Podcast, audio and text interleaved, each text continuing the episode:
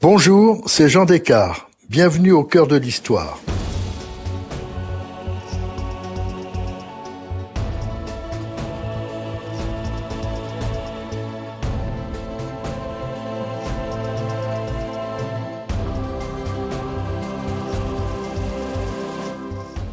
Il y a 50 ans, le 10 avril 1970, le quotidien britannique Daily Mirror titrait Paul quitte les Beatles.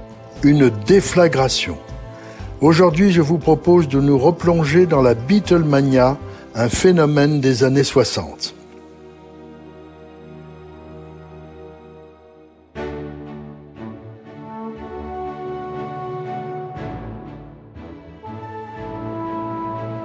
En juin 1965, les Fab Four, autrement dit les Beatles, apprennent que la souveraine va leur décerner la prestigieuse décoration des Chevaliers de l'Empire britannique sur proposition du Premier ministre travailliste Harold Wilson.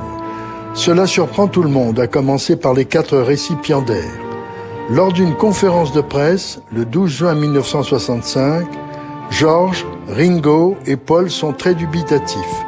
Quant à John, toujours provocateur, il regrette que leur manager, John Epstein, ne soit pas décoré lui aussi par Elisabeth II et s'étonne de recevoir une médaille généralement donnée à ceux qui gagnent des guerres.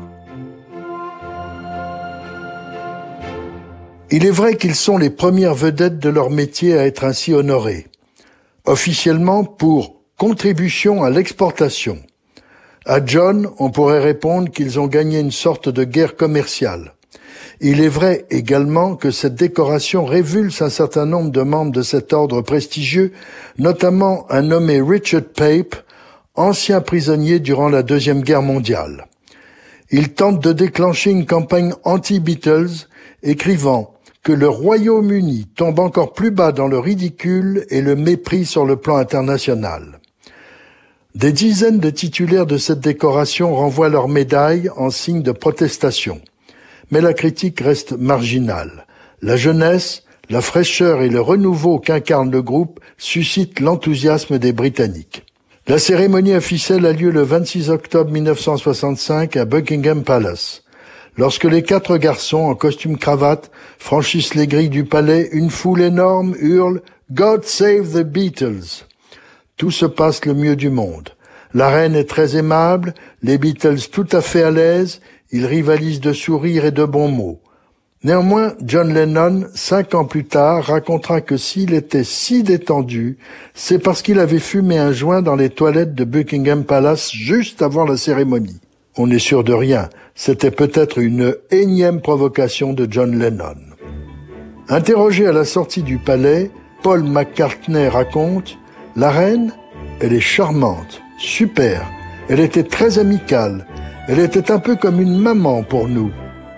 Elisabeth II en mère des Beatles, c'est peut-être un peu excessif. En effet, Elisabeth II n'a que 16 ans de plus que Paul.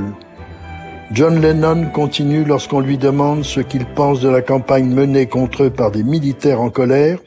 Nous, on a mérité nos médailles pour n'avoir pas tué de gens. Une plaisanterie qui aurait pu choquer, mais on pardonne tout à ces quatre garçons si doués, si charmants, si spontanés. Ils posent fièrement avec leurs cravates et leurs médailles. Les rebelles ne le sont pas tant que ça. En tout cas, ils ont l'opinion avec eux. Ils incarnent le Swinging London qui a inventé la mini-jupe et la métamorphose du royaume, enfin réveillé après son triste après-guerre.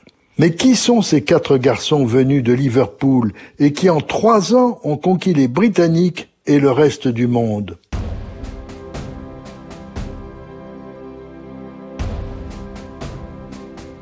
C'est en plein Blitz, le 9 octobre 1940, que naît John Winston Lennon.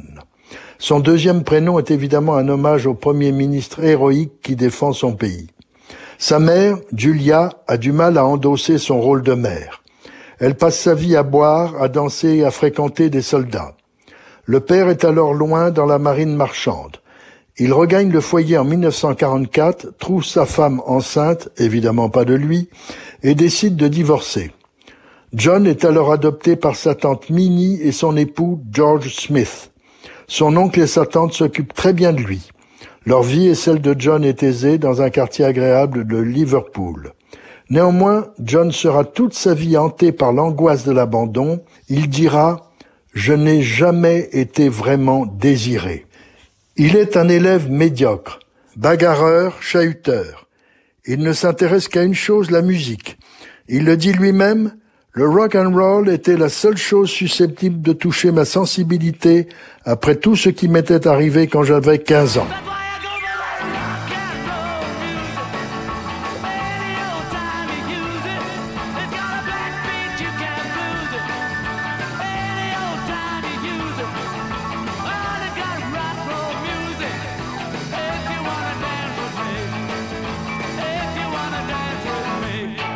En effet, en juin 1955, son père d'adoption, George, avec lequel il avait noué une grande complicité, s'écroule victime d'une hémorragie cérébrale.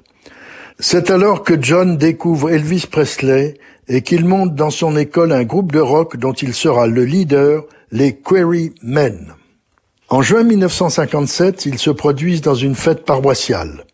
Venu par hasard à cette fête, un jeune garçon est subjugué par ce groupe rock et particulièrement par John. Il a 15 ans, il s'appelle Paul McCartney. Un ami commun les présente l'un à l'autre et le courant passe aussitôt. John Lennon est impressionné par Paul qui lui apprend comment accorder une guitare. Il a une culture rock'n'roll plus étendue que la sienne, bien qu'il ait deux ans de moins. Il joue parfaitement de la guitare mais aussi du piano. Bref, il a tant de talent que John l'intègre à son groupe non sans être inquiété. Il est le leader du groupe, il n'a pas l'intention de passer la main à Paul, si talentueux soit-il. Le problème des futurs Beatles est déjà posé. Paul McCartney est né dans une famille aisée mais a subi lui aussi un traumatisme épouvantable. Sa mère est morte un an plus tôt d'une embolie alors qu'il n'avait que 14 ans. Son père, représentant en cotonnade, l'a initié à la musique. Il lui a même offert une trompette que Paul a immédiatement échangée contre une guitare.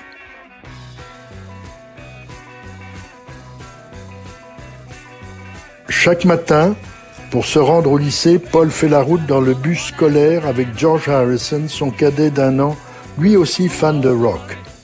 Ils ont tous les deux intégré le Liverpool Institute. George Harrison vient d'une famille pauvre, dernier de quatre enfants. Son père est conducteur de bus et sa mère vendeuse dans un magasin. Paul présente George à John Lennon, lui aussi va faire partie des Query Men. Julia, la vraie mère de John Lennon qu'il avait abandonné pendant plusieurs années, s'est rapprochée de lui. Il la découvre. Ils discutent de musique. John amène son groupe chez elle. Ils jouent dans la salle de bain. Mais un drame met fin à ces retrouvailles. Le 15 juillet 1958, Julia est fauchée par une voiture à l'âge de 44 ans. Ce choc va bouleverser John Lennon et le rapprocher de Paul qui a vécu la même tragédie deux ans plus tôt. Dès lors, John et Paul se lancent à corps perdu dans la musique. Ils recrutent un nouveau bassiste, Stuart Sutcliffe, un Écossais. Ils changent le nom de leur groupe. Ce sera d'abord Long John and the Silver Beatles, c'est-à-dire les scarabées d'argent, c'est un hommage à Long John Silver, le pirate de l'île au trésor. Puis ils s'appelleront tout simplement les Beatles, contraction de Beatle avec deux E et du mot beat, le rythme.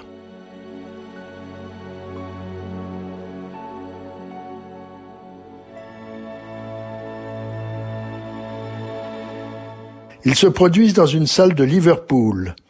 Ils se font remarquer par un Allemand propriétaire d'un établissement à Hambourg nommé Lindra.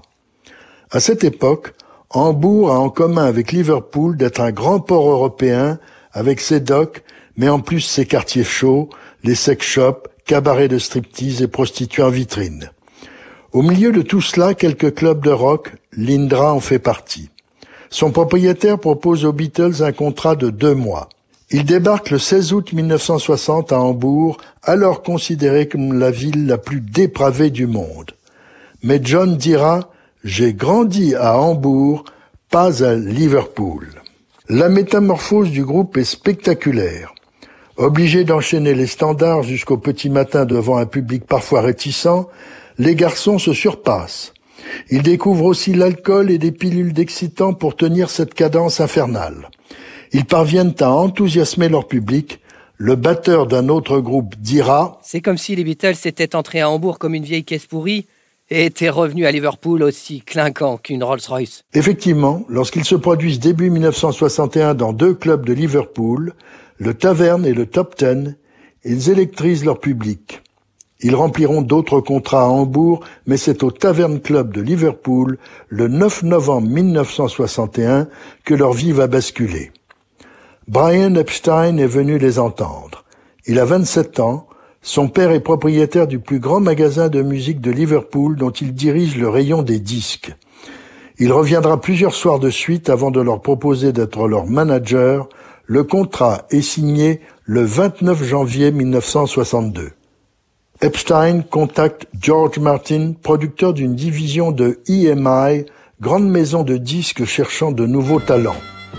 Les Beatles gagnent Londres et se produisent dans les studios du 3 Abbey Road dans le quartier de St. John's Wood. Grâce à eux, Abbey Road sera un jour connu du monde entier.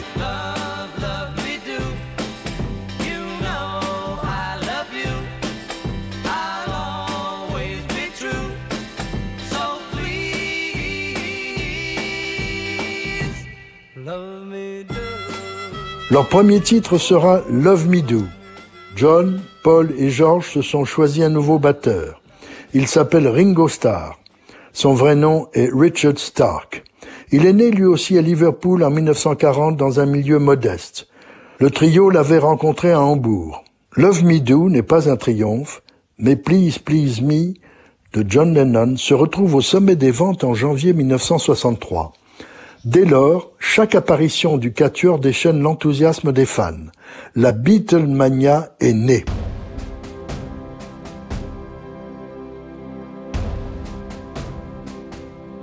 Epstein gère non seulement le contrat, les tournées, mais aussi l'image du groupe. Ainsi, John Lennon se marie en août 1962 avec Cynthia Powell, une camarade de classe à Liverpool. Elle est enceinte de lui. Epstein décide que le mariage restera caché. John Lennon ne sera même pas là pour la naissance de son fils le 8 avril 1963. Il ne fera la connaissance du petit Julian que trois jours plus tard. Le 4 novembre, le groupe participe à la Royal Variety Performance, une émission de charité qui réunit 30 millions de téléspectateurs enregistrés dans un grand théâtre de Londres. La reine-mère et la princesse Margaret y assistent. On s'inquiète un peu de leur réaction potentielle à cause du terrible accent des quatre garçons de Liverpool. On sait qu'en Angleterre, l'accent est un marqueur social impitoyable. Aucun problème. La reine-mère déclare, c'est l'un des meilleurs spectacles auxquels j'ai assisté. Les Beatles m'intriguent énormément. Ils enchaînent les disques et les triomphes. En janvier 1964, les Beatles traversent la Manche pour se produire à Paris, à l'Olympia, en première partie du spectacle de Sylvie Vartan. Pour les Français, ils sont de parfaits inconnus. Le premier soir, on les trouve bien, mais sans plus. Mais dès le deuxième soir, ils volent la vedette à Sylvie Vartan, provoquant la colère de Johnny Hallyday.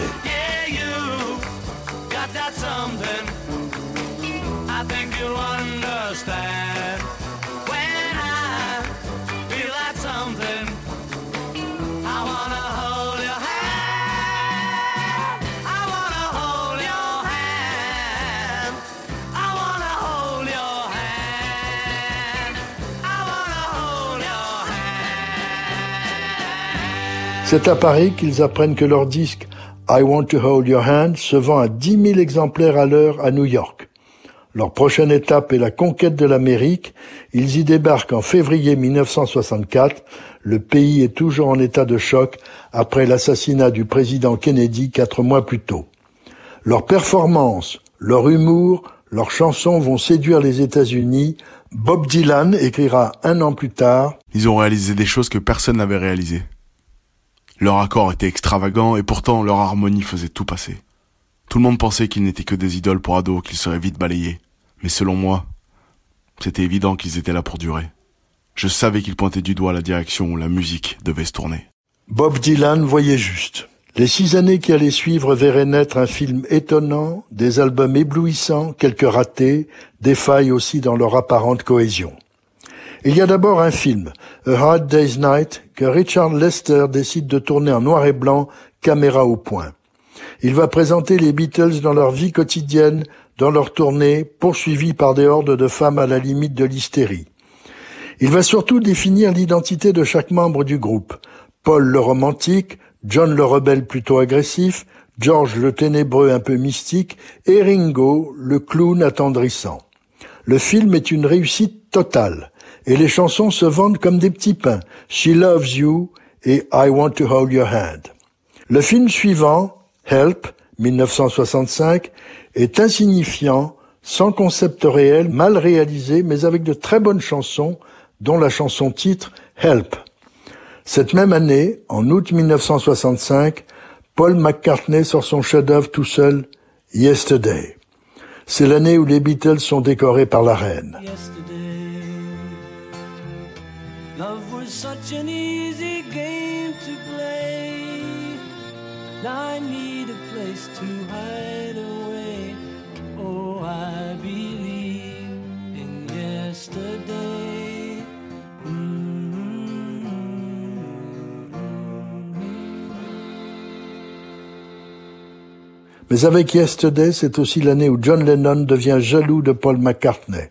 Néanmoins, le quatuor continue. Il y aura en 1966 l'album Revolver, qui est sous acide en parfait accord avec le Swinging London. La drogue fait partie de leur univers comme à peu près tous les groupes et célébrités de cette époque. Deux titres feront mouche. Le dépressif Eleanor Rigby et surtout le triomphe de l'inclassable Yellow Submarine, puis celui de All You Need Is Love. C'est alors qu'un terrible choc va les traumatiser et les amener à réfléchir sur leur vie trépidante et surtout sur leur avenir professionnel. Leur manager, Brian Epstein, meurt le 27 août 1967 à l'âge de 32 ans. Officiellement, il s'agit d'une overdose accidentelle de barbiturique. Mais Epstein venait de perdre son père, était dépressif et avait déjà fait des tentatives de suicide. Les héros sont fatigués, n'ont pas arrêté de travailler, de créer. Ils ont besoin de souffler, de réfléchir, bref, de spiritualité. C'est George Harrison et sa femme Patty qui leur font connaître le Maharishi. Ce personnage dirige le mouvement de la méditation transcendantale en Inde. George et Patty sont déjà allés en Inde. Le plus mystique des Beatles a une passion pour la musique indienne. Il a appris à la connaître avec le célèbre Ravi Shankar. Le groupe, au grand complet, avec épouse et compagne, débarque dans le nord de l'Inde pour suivre un séminaire de méditation dirigé par la Maharishi. Cela se passe dans l'ashram du gourou. Il est supposé durer de février à mi-1968. Mais rien ne se déroulera comme prévu. Ringo et sa femme Maureen repartent au bout de dix jours car lui souffre de colopathie et ne supporte pas la cuisine indienne. De plus, le couple veut retrouver ses enfants, Zach, deux ans et demi, et Jason, huit mois. Paul McCartney, qui accompagne la comédienne de théâtre Jane Asher, rentre à Londres un mois plus tard le 23 mars. Les quatre derniers, John, George et leurs épouses, quittent l'ashram le 10 avril. Ils sont très en colère contre le gourou qui aurait abusé de la vulnérabilité de l'actrice Mia Farrow pour lui faire des avances lors d'une séance privée de méditation. Bref, cette méditation transcendantale n'a pas produit les effets escomptés. Il y aura encore deux albums, l'album blanc, puis Abbey Road en 1969. Ce sont deux énormes succès, mais les séances d'enregistrement ont été un calvaire. John Lennon a divorcé de Cynthia et vit désormais avec Yoko Ono, qui est présente à toutes les sessions, se mêle de tout et exaspère les trois autres Beatles. Quant à Paul McCartney, il a quitté Jane Archer. En effet, il est tombé amoureux d'une photographe américaine, Linda, qui sera la femme de sa vie. Il l'épouse le 12 mars 1969. Dix jours plus tard, John Lennon épouse Yoko Ono à Gibraltar. Il avait prévu de quitter le groupe en septembre 1970, mais c'est Paul qui prend l'initiative de la rupture en avril. Personne ne peut croire que c'est une séparation définitive, et pourtant, c'est le cas. Il y aura des mesquineries, un procès de Paul pour des questions de droit, mais jamais les Beatles ne se reformeront. Désormais, chacun suivra son chemin avec plus ou moins de succès. John Lennon, après quelques errances avec sa femme, enregistre des albums. Paul écrit en 1973 Live and Let Die, bande originale d'un film de la série des James Bond. En décembre 1980, l'assassinat de John Lennon au pied de son immeuble new-yorkais par un déséquilibré sera la tragédie définitive des Beatles. Paul McCartney n'avait pas revu depuis plus de quatre ans celui qui avait été son ami. Leur lien s'était distendu. Le groupe n'existait déjà plus depuis dix ans. George Harrison mourra en novembre 2001 d'un cancer généralisé. Deux ans auparavant, il avait été lui aussi attaqué par un déséquilibré qui lui avait infligé 40 coups de couteau, un traumatisme dont il ne s'était jamais remis. Aujourd'hui, la musique des Beatles continue d'exister grâce à des rééditions permanentes. Elle parle au cœur de toutes les générations. Même si elles incarnent une époque, les Magic Sixteen, on constate aussi qu'elles sont intemporelles. Paul est toujours là, il donne toujours des concerts, il enchante encore un public fidèle, il a raison, les chansons des Beatles sont éternelles. Si cette plongée dans l'histoire de la musique populaire vous a plu, n'hésitez pas à en parler autour de vous et à me laisser vos commentaires sur le groupe Facebook de l'émission. Je vous dis à bientôt pour un nouvel épisode de Au cœur de l'histoire. Au cœur de l'histoire est une production Europe Studio. Ce podcast est écrit et présenté par Jean Descartes. Il a été réalisé par Guillaume Vassot. Pour ne rater aucun épisode, abonnez-vous sur Apple Podcast ou vos plateformes habituelles d'écoute.